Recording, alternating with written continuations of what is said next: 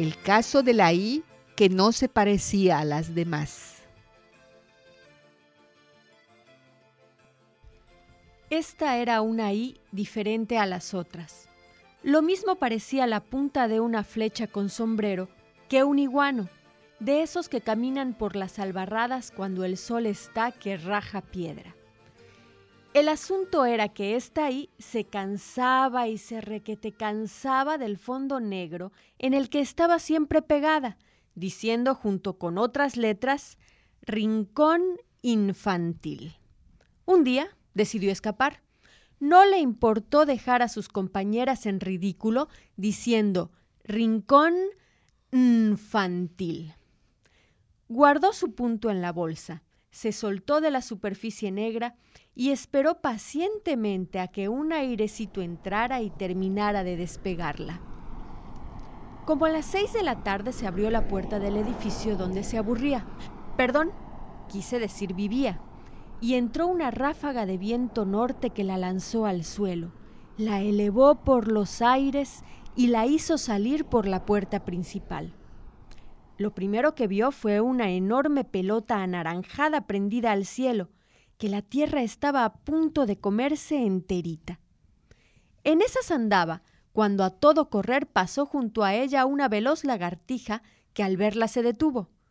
¡Qué extraña eres! Nunca te había visto por aquí. ¿A qué te dedicas?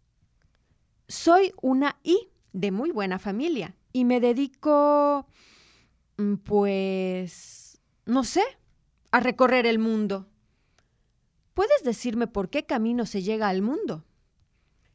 Pero qué tonta. Este camino que ves es el mundo y todos son sus caminos. Así es que sigue el que quieras. Y ya me voy, tengo prisa porque no tarda en caer un aguacero. La I, muy sorprendida, se quedó mirando a la lagartija hasta que desapareció. De pronto, unas gotas de lluvia empezaron a mojarla pensó que tenía que encontrar un lugar para protegerse. Demasiado tarde. El agua caía con tal fuerza que en cuestión de minutos quedó empapada. Así que decidió quedarse quietecita. Al poco rato, y casi sin darse cuenta, se encontraba navegando en un enorme charco. Esto es muy divertido, dijo riéndose, mientras se dejaba llevar por las ondas que iban y venían del centro a la orilla del charco.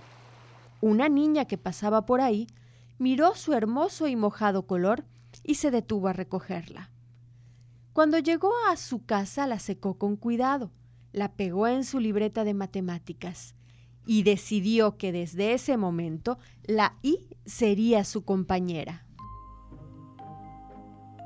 Pasaron varios días y aunque al principio le pareció interesante su nueva vida, llegó el momento en que empezó a extrañar su antiguo hogar sobre todo porque no congenió con las otras letras que nunca le hicieron amistad. La peor era la M, que ni la volteaba a ver, y cuando podía le hacía la vida de cuadritos. Un domingo por la mañana tomó la decisión de regresar con su familia, volver a casa. Como pudo se desprendió de la libreta y se puso en camino.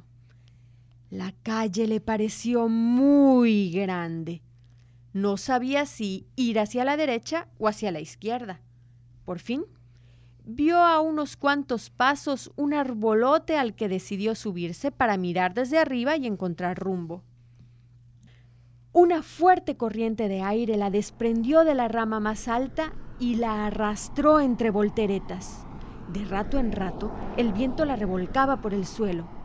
Entonces, agarraba con fuerza su punto que en más de dos ocasiones estuvo a punto de perderse. De golpe y porrazo se encontró a las puertas de su viejo edificio. Aprovechó la primera oportunidad para entrar y ocupó de nuevo su lugar entre las letras del rincón infantil. Sabía que ya no era una I cualquiera. Con una sonrisa dijo mientras se acomodaba. Compañeras, soy una I con gran experiencia de la vida y tengo muchas cosas que contarles. Al principio le escucharon entre asombro y admiración, pero poco a poco trataron de convertirla a la rutina de la inmovilidad.